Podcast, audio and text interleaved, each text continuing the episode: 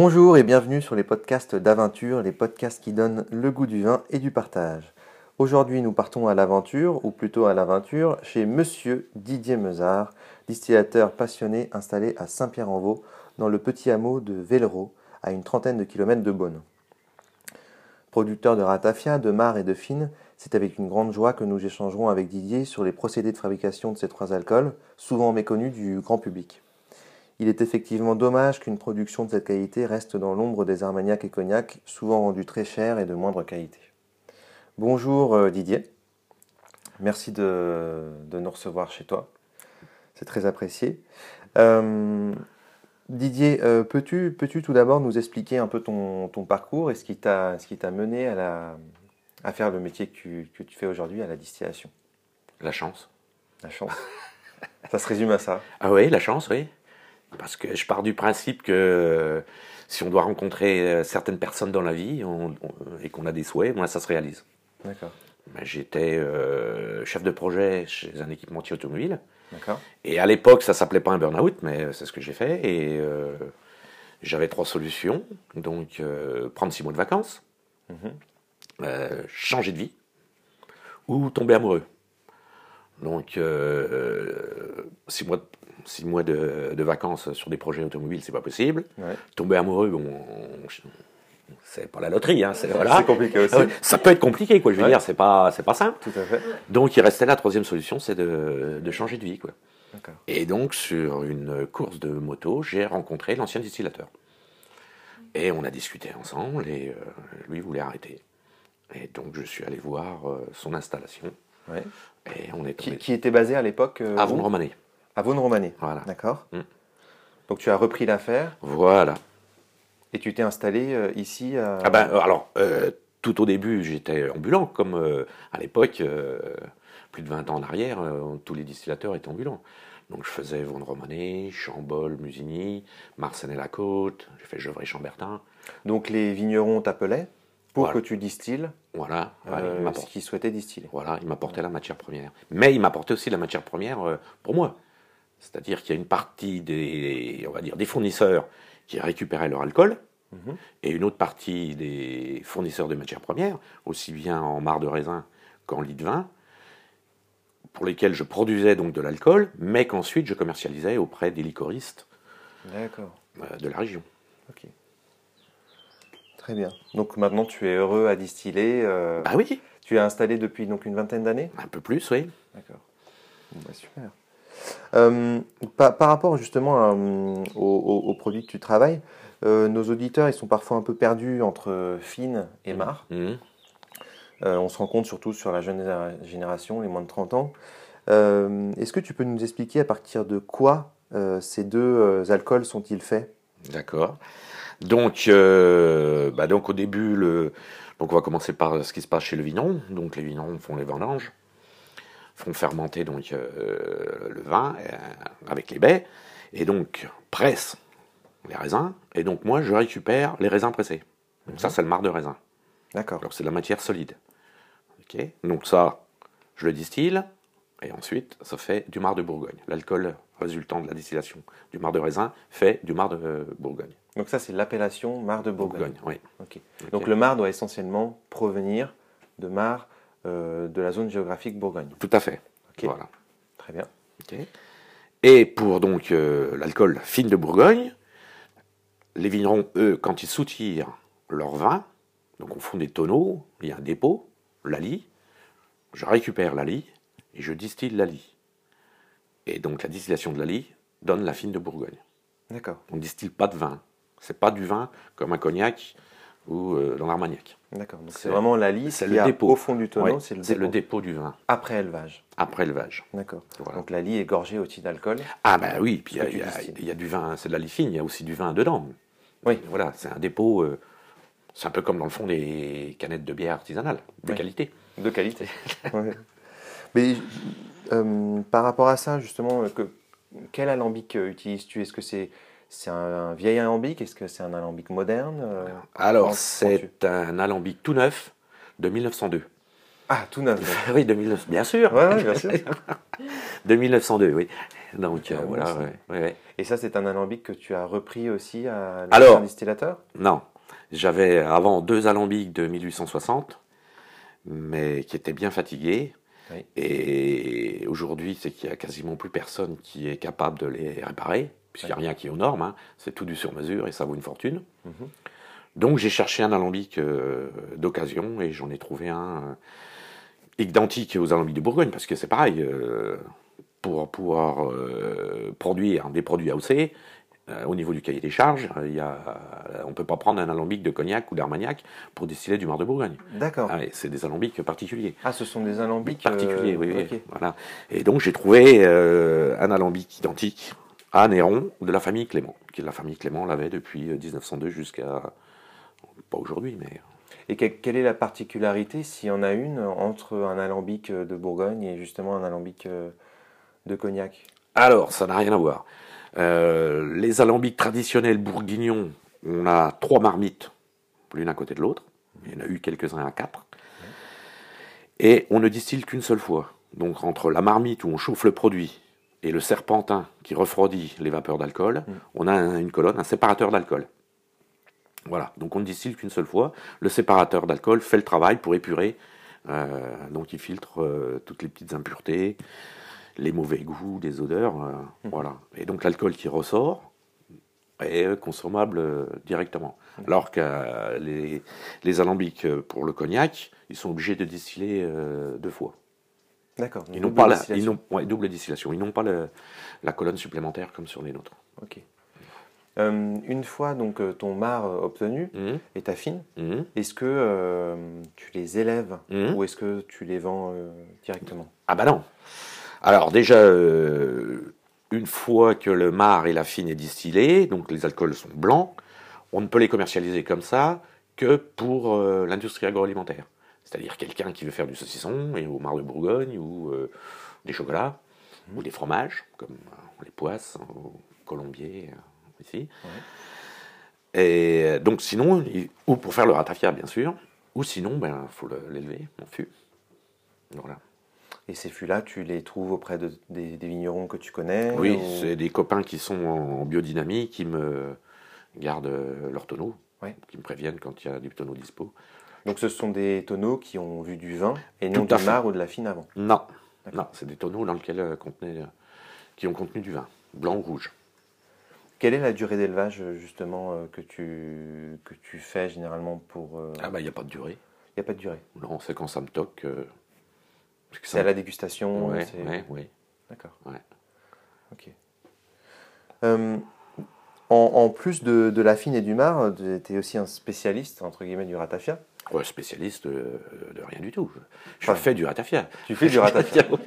est-ce que tu peux nous expliquer un peu comment est-ce qu'on fait du ratafia?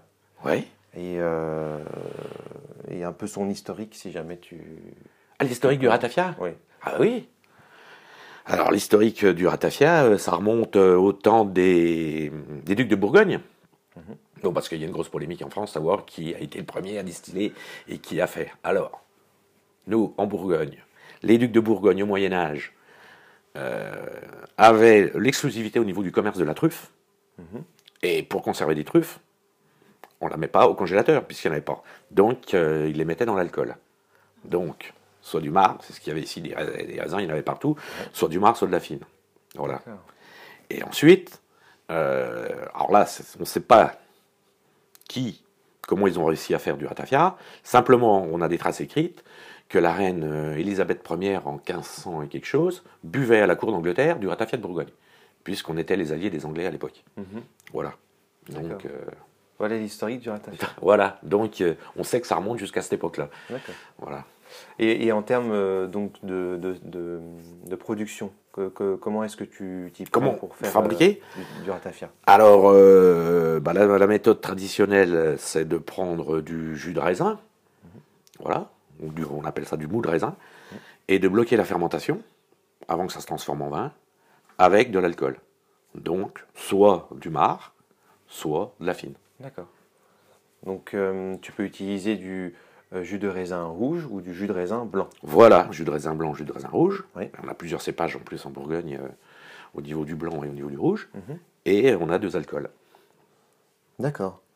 Et, par rapport justement à tes, à tes fournisseurs, mhm. euh, tu nous as dit au début que tu, il t'arrivait euh, de distiller pour, pour d'autres domaines viticoles. Mhm, mhm. est-ce que tu pourrais nous parler un peu de comment est-ce que tu te fournis et éventuellement pour, qui tu, pour qui tu distilles je ne sais pas si j'ai le droit de citer des noms, mais tous les grands domaines de la Côte de Nuit, oui, j'ai distillé pour eux. D'accord. Voilà. Donc ils t'appellent et tu viens distiller leur marc. Oui, oui, oui. D'accord. Et puis, bah, sinon, au niveau de la fourniture de matières premières, euh, j'ai un certain nombre de copains qui sont en biodynamie ou en vin nature, voire en bio aussi. Et j'essaie, tant qu'à faire, utiliser des produits comme ça pour, euh, pour faire mes produits. Donc tu arrives à, suivre, euh, à suivre tes fournisseurs, tu essayes de toujours te fournir au même endroit Ah mais c'est, euh, je ne considère pas comme des fournisseurs, hein, c'est des copains. C'est euh, un autre, une autre approche, ça fait plus de 20 ans qu'on se connaît pour certains. Mhm. je ne les considère pas comme des fournisseurs, c'est mes copains. Et voilà, ils me disent, bah, cette année tu pourras en avoir tant, autant, est-ce que tu veux quoi, du rouge, du blanc? On fait comment? C'est pas c'est pas une démarche d'acheteur de, à vendeur. Voilà, non, non, c'est pas, pas, on joue pas comme ça. D'accord. Et puis c'est bien parce qu'il y a une continuité entre eux, ce qu'ils produisent, oui. et toi, c'est vraiment euh, l'aboutissement de. Oui, c'est la fin de la chaîne. C'est la fin de la chaîne, exactement. on est euh, des. Rien n'est perdu. Non, et en plus, on est des dépollueurs, quoi. Ouais. Parce qu'on euh, retire l'alcool, les matières, et après, il nous reste que la matière organique pour faire du compost ou du méthane, quoi. On fait ce qu'on mmh. veut, quoi. Mmh. Euh, pour, euh, en, termes de, goût, est-ce que tu peux nous présenter un peu, euh, un peu, les, un, peu les cuvées? Mmh. brièvement Oui. on, voit, on, voit dans ton, dans, on voit chez toi que tu as plusieurs types de ratafia. Oui. Est-ce que tu pourrais nous expliquer un peu ce que, ce que tu produis? Ok, donc j'ai, on va commencer par le début, un ratafia rouge, on va dire traditionnel, qui est fait euh, de, de, pinot, donc de jus de raisin de pinot noir. Mhm. Donc il faut bien comprendre que le pinot noir, c'est un raisin rouge avec des baies blanches, avec des, oh là là, n'importe quoi.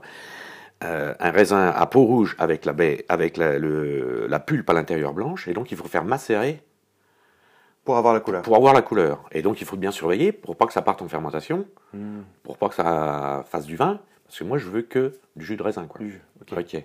Donc c'est un peu tendu. Parce que dès que les premières bulles arrivent, il faut presser le jus, le récupérer et bloquer donc la fermentation du jus de raisin en additionnant euh, avec de l'alcool. Ok. Donc ça c'est donc pour le ratafia rouge, donc c'est du pinot noir avec de, la fine. Mhm. Voilà. Et alors moi, ce que je, je vais dire la chance, peut-être pas la chance, la recette traditionnelle, c'est un tiers d'alcool pour deux tiers de jus de raisin. Mais c'est un tiers d'alcool à 50%. Mhm.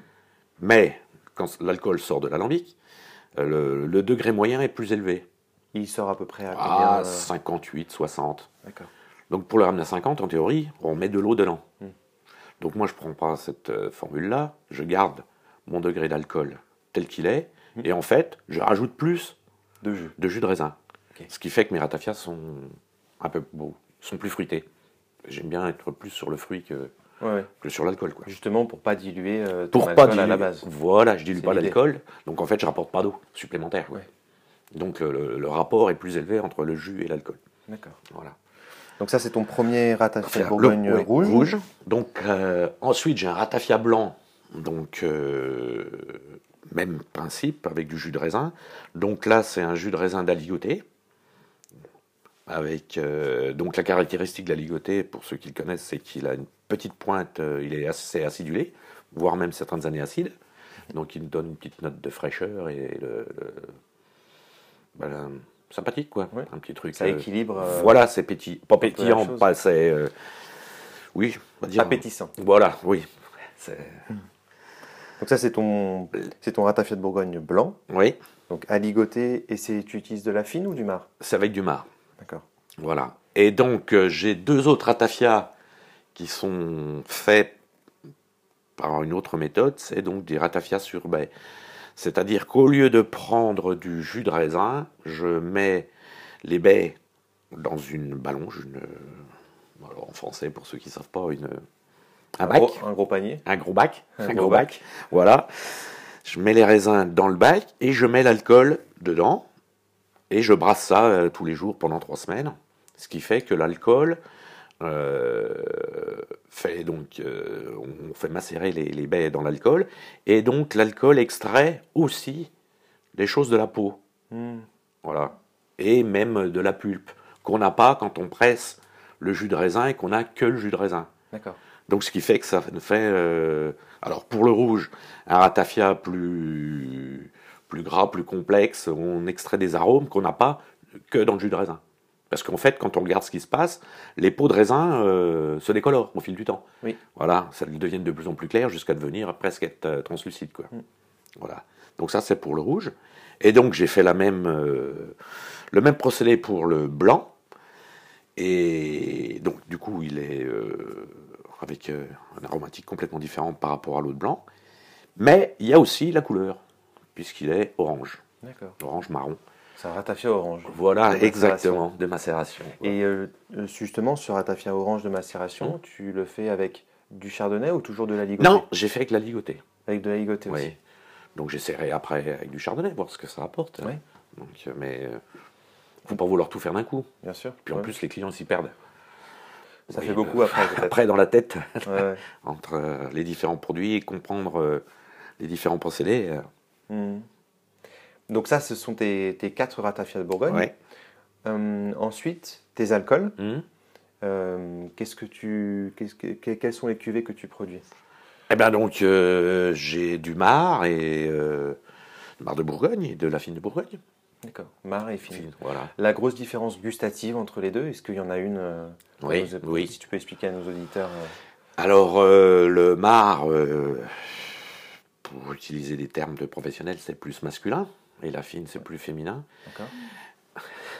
Et on va dire que la fine tend plus au niveau aromatique vers le cognac, puisque en fait, le cognac, c'est du vin distillé, et la fine, c'est de la lie distillée. Donc c'est le dépôt du vin, mais il y a comme du vin dedans. Donc ça s'en rapproche avec Bon, c'est carrément pas du tout le même euh, principe de distillation, ni le même, euh, les mêmes cépages, mais on trouve euh, des petites notes comparaison, comparables. Et le mar, le mar, c'est le mar, il reste unique dans les alcools. Et c'est des arômes particuliers, quoi. C'est plus la terre, le, le, le l'énergie qu'il y a dans les, oui, oui, voilà, l'énergie qu'on sent dans les, dans les, les, grappes de raisin. c'est plus. Euh, mais un bon mar bien élevé, bien distillé, bien élevé, euh, ça surprend beaucoup de monde. Quoi.